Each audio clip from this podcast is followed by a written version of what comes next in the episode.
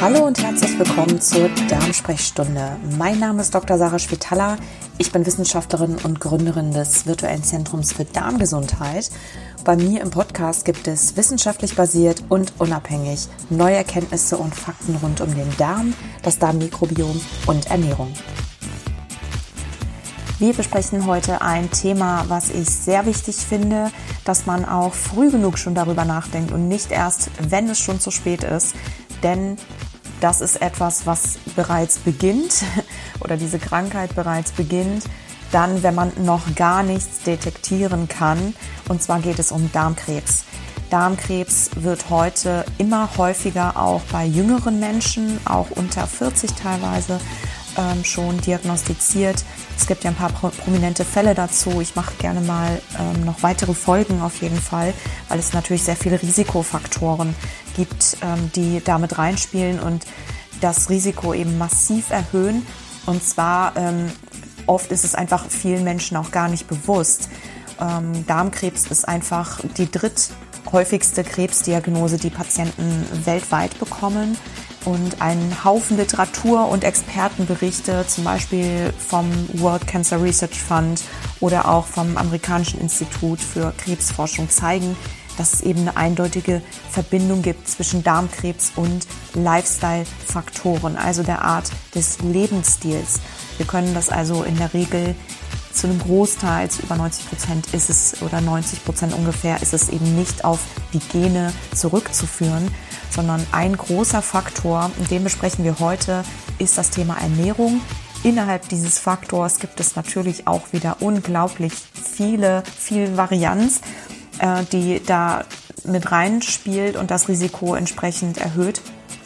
Aber besonders Fleischkonsum ist assoziiert mit dem Darmkrebsrisiko, wie mittlerweile eindeutig festgestellt ist. Bevor wir jetzt in diese intensive, knackige Episode starten, möchte ich auf jeden Fall alle noch einladen, sich in meinem Newsletter anzumelden auf meiner Website www.drspitaler.com. Da gibt es in den nächsten Monaten einiges Neues. Es gibt auf jeden Fall immer Rezepte und äh, zwischendurch viel Inspiration und Tipps auch aus neuen, ähm, ja, neu, neue Erkenntnisse natürlich, die auch noch ein bisschen über das hinausgehen, was wir hier besprechen. Und ähm, ja, man erfährt natürlich auch alles andere, was sich sonst so in, den nächsten, in der nächsten Zeit bei mir so tut. Ich schreibe gerade an verschiedenen Buchprojekten tatsächlich, die nächstes Jahr auf den Markt kommen. Und naja, Newsletter-Abonnenten erfahren es natürlich als erstes. Und ansonsten, ähm, wie gesagt, für Rezepte auch gerne dort anmelden oder gerne auch auf meinem Instagram-Kanal vorbeischauen unter @drschwitala. Es wird demnächst auch einen Twitter-Kanal geben für die Leute, die nicht bei Instagram sind. Und ähm, genau, damit starten wir jetzt in die Episode und ich wünsche ganz viel Freude dabei oder vielmehr ganz viel Inspiration. Wir haben es eben gerade schon ähm, gehört, worauf ich hinaus möchte. Es geht heute um Darmkrebs, äh, dritthäufigste Krebsdiagnose weltweit und vor allem der Verbindung zu Ernährungsfaktoren. Und ich greife hier mal zu Anfang jetzt das Thema Fleisch auf. Es geht noch um andere Sachen. Aber wenn man sich zum Beispiel im Vergleich, im internationalen Krebsinzidenzvergleich anschaut, nach Menge von konsumiertem Fleisch in einzelnen Ländern, dann zeigt sich, dass in den Ländern, die mehr als 120 Gramm Fleisch pro Person pro Tag essen, ein dreifach erhöhtes Risiko bei diesen Personen ähm, für eine Darmkrebserkrankung besteht und auch daran zu sterben. Und es gibt mittlerweile, man konnte nicht immer ganz genau, weil es natürlich viele Faktoren beim Fleisch alleine gibt oder überhaupt bei tierischen Eiweißen de facto, die äh, das Risiko an der Stelle oder die, sage ich mal, das Zünglein an der Waage sein können und das Risiko erhöhen, hat man aber jetzt eine neue molekulare Verbindung festgestellt zwischen Darmkrebs und Fleisch oder Fleischkonsum und zwar ganz unabhängig von den üblichen Verdächtigen, die man sonst eben darauf festnageln konnte oder die zumindest bekannt sind, wie Cholesterin, gesättigte Fette, nitrosamine Substanzen, die bei der Zubereitung zum Beispiel entstehen und so weiter und so fort, Hämeisen. Und diese neue molekulare Verbindung ist ein Molekül, das nennt sich Neu5GC, ein sehr kryptischer Name. Ich weiß nicht, man hat sich bisher noch nichts Besseres dafür einfallen lassen. Ich komme gleich drauf, was es ist. Jedenfalls eine größere Studie, die jetzt kürzlich veröffentlicht wurde, hat eben jetzt erstmals diese direkte molekulare Verbindung gezeigt oder diese neue molekulare Verbindung gezeigt und bewiesen zwischen ernährungsbedingter Antikörperbildung gegen dieses Molekül Neu5GC, was in bestimmten Nahrungsmitteln in hoher Konzentration vorkommt und Darmkrebs, der Darmkrebsentstehung und dem Darmkrebsverlauf. Und zwar ist diese Antikörperbildung allerdings nicht allergischer Art.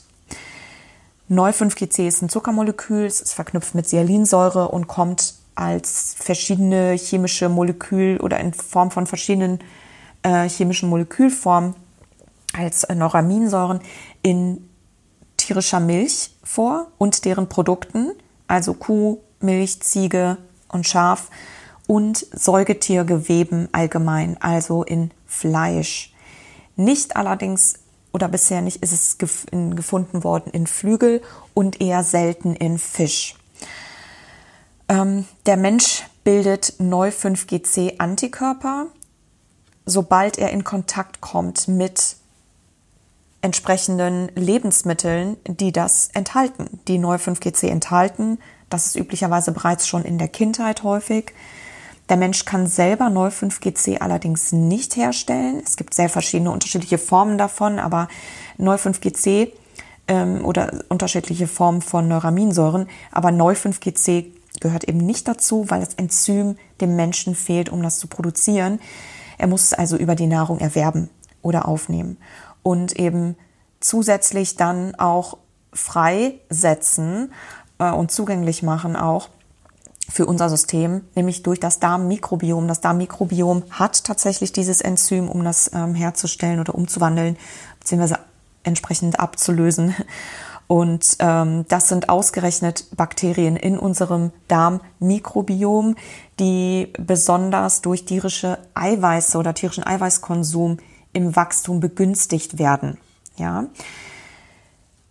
Diese Moleküle oder dieses Molekül Neu5GC, wenn es denn dann verfügbar ist im Körper, scheint sich insbesondere auf den menschlichen Zelloberflächen, insbesondere bei schnell teilenden Zellen wie Krebs zum Beispiel, einzubauen oder sich dort eben, ja, also wird dort eben eingebaut und ähm, kann man dann zum Beispiel mikroskopisch detektieren über immunhistochemische Färbungen im Krebsgewebe, wenn man da jetzt eine Biopsie zum Beispiel nehmen würde. Neu5GC Antikörper im Serum von Krebspatienten und auch eben im Krebsgewebe hat man aber eigentlich schon vor zehn Jahren fast als neuen Biomarker für Krebserkrankungen ähm, festgestellt oder vorgeschlagen und auch im Zusammenhang mit Immuntherapien ähm, das Ganze bereits so ein bisschen mehr so in die industrielle Richtung auch äh, gerückt. Und vom Mechanismus ist man sich noch nicht ganz sicher, wie das funktioniert. Man geht eben davon aus, dass also wie, wie Neu5GC jetzt de facto Krebserkrankungen steuern kann oder mit begünstigen kann man geht eben davon aus, dass die Neu5GC-Antikörper, die dann sich bilden im Körper, sobald das Molekül sich dort angereichert hat, zu einer antikörpervermittelten Entzündungsreaktion in dem entsprechenden Gewebe führen, in denen das Molekül eben eingebaut wird auf der Zelloberfläche und dann ähm, ja zu einer Darmkrebs ähm, oder zu einer beschleunigten Entstehung von Darmkrebs führen und möglicherweise auch eben zu Brustkrebs oder zu Herz-Kreislauf-Erkrankungen, wie man zum Beispiel in Laborexperimenten festgestellt hat, vor einigen Jahren eben schon. Vor zwei Jahren hat man auf jeden Fall festgestellt, dass ähm, die Neu5GC-Antikörperkonzentration im Blut direkt korreliert mit, dem mit einem erhöhten Darmkrebsrisiko oder eben ein, das Darmkrebsrisiko ähm, eine direkte Korrelation zu einem erhöhten Darmkrebsrisiko zeigt. Man konnte nur bisher den entsprechenden Faktor nicht ausmachen. Man hat also nicht gewusst, woher kommt das Neu 5GC und hat eben da diesen, diese Verbindung zur Ernährung bisher nicht feststellen können. Und das hat man eben aber jetzt anhand der Studie, die vor einigen Monaten veröffentlicht wurde, in Frankreich, eine große Kohortenstudie, die Nut oder aus einer großen Kohorte mit fast 20.000 Patienten oder Probanden, äh, die NutriNet Santé Studie, wo man ähm, verschiedene Sachen untersucht hat. Man hat Neu5GC-Gehalt in allen Nahrungsmitteln gemessen. Zum einen, das hat man also chemisch genau untersucht und hat dann bei dieser Kohorte, also bei der französischen Bevölkerung, fast 20.000 Menschen, ähm, über einen gewissen Zeitraum hinweg, insgesamt lief die Studie über einige Jahre, im Abstand immer von mehreren Monaten, sechs Monate ähm, und auch am Anfang, bevor man gestartet hat, entsprechend immer über mehrere Tage verfolgt, was haben die Leute gegessen. Die mussten das, also das wurde alles genau analysiert und ähm, man hat dann an, anhand dessen einen Index gebildet, um festzustellen, auf Basis auch der Daten aus den Analysen mit der Neu5GC-Konzentration der Lebensmittel, welche Nahrungsmittel ähm, die Antikörperkonzentration von Neu5GC im Blut der entsprechenden äh, untersuchten Personen erhöhen. Ähm, die meiste Neu5GC-Aufnahme konnte man zurückführen auf der Basis von diesen ganz vielen Personen ähm, durch Fleischkonsum und zwar insbesondere eben durch Schwein, Lamm oder Rind und durch Milchprodukte, nämlich Kuh, Schaf und Ziege, die also sehr vermehrt konsumiert wurden. Man hat dann stichprobenartig eben bei diesen Probanden auch die 0,5-GC-Antikörperkonzentration im Blut nachverfolgt oder dort äh, gemessen mehrmals und ähm, dort festgestellt, dass deutlich mehr 0,5-GC Konzentration eben im Blut war oder die Konzentration höher war, je mehr Fleisch oder Milch Produkte entsprechend gegessen wurden. Bei Männern war insbesondere der Fleischkonsum erhöht. Die hatten auch insgesamt einen höheren Neu5GC, äh, einen höheren Neu5GC-Antikörpertäter als Frauen. Frauen haben deutlich weniger Fleisch gegessen, aber viel mehr Milchprodukte konsumiert. Aber auch da konnte man sehen, je höher der Milchproduktekonsum war, also Milch, Joghurt, Käse etc., desto höher die Neu5GC-Antikörper, Konzentration und Reaktivität in den entsprechenden untersuchten Personen.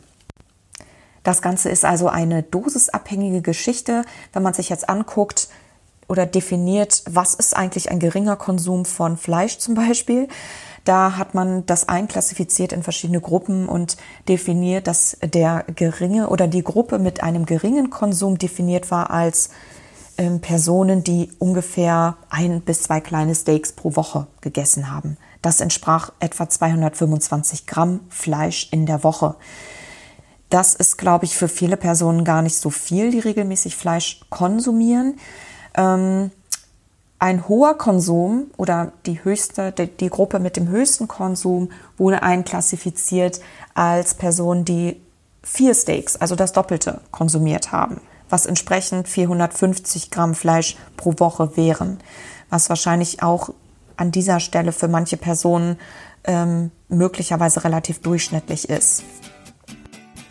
Wir haben also jetzt erfahren, beziehungsweise diese neue Studie zeigt, dass dosisabhängige 0,5-GC-Antikörperkonzentration im Serum als Reaktion auf konsumierte Fleisch- und Milchprodukte ein erhöhter Risikofaktor oder ein unabhängiger Risikofaktor für ein deutlich erhöhtes Darmkrebsrisiko ähm, feststellt bzw. feststeht und zwar oder herausgefunden wurde und zwar unabhängig von anderen Risikofaktoren, die mannigfaltig sind, aber darunter eben sowas wie Rauchen, ja Bewegungsmangel, aber eben wenn man es auf die Ernährung zurückführt oder insbesondere Fleischkonsum, Cholesterin, Helmeisen, gesättigte Fette und so weiter und so fort. Hoffentlich war das äh, wieder eine kurze, knackige, inspirierende Episode für dich. Wenn du mehr dazu wissen möchtest, dann empfehle ich dir vielleicht auch das Interview, was ich dem Herrn Professor Schmidt gegeben habe, was hier auch im Podcast erschienen ist, ähm, anzuhören, beziehungsweise auch ähm, auf YouTube anzuschauen und ansonsten ähm, sich bereit zu halten, weil nächstes Jahr gibt es natürlich auch ganz viel, ähm, viele Präventionsangebote. Es wird zum Beispiel einen Online-Kurs geben äh, für verschiedene Patientengruppen und es wird auch ein Fortbildungsangebot geben für ähm, Therapeuten, für Ernährungsberater beziehungsweise auch für Heilpraktiker geeignet ähm, was speziell sich dreht, nicht nur um das Thema Darmkrebs natürlich, sondern allgemein alles rund um das Thema Darmgesundheit, alles Neues aus der Forschung und ähm, evidenzbasiert natürlich. Und es geht eben um verschiedene Darmerkrankungen. Jedenfalls, wer da gerne mehr zu wissen möchte, einfach immer up to date bleiben mit meinem Newsletter, gerne anmelden auf meiner Website www.drspitala.com und ja, für kleine zwischendurch Inspirationen bei Instagram vorbeischauen unter @drspitala oder demnächst auch ab nächstem Jahr dann bei Twitter. Da gibt es aber natürlich noch weitere Updates zu und jetzt wünsche ich auf jeden Fall erstmal einen schönen Tag und eine ganz schöne Adventszeit noch. Bleibt gesund und bis bald.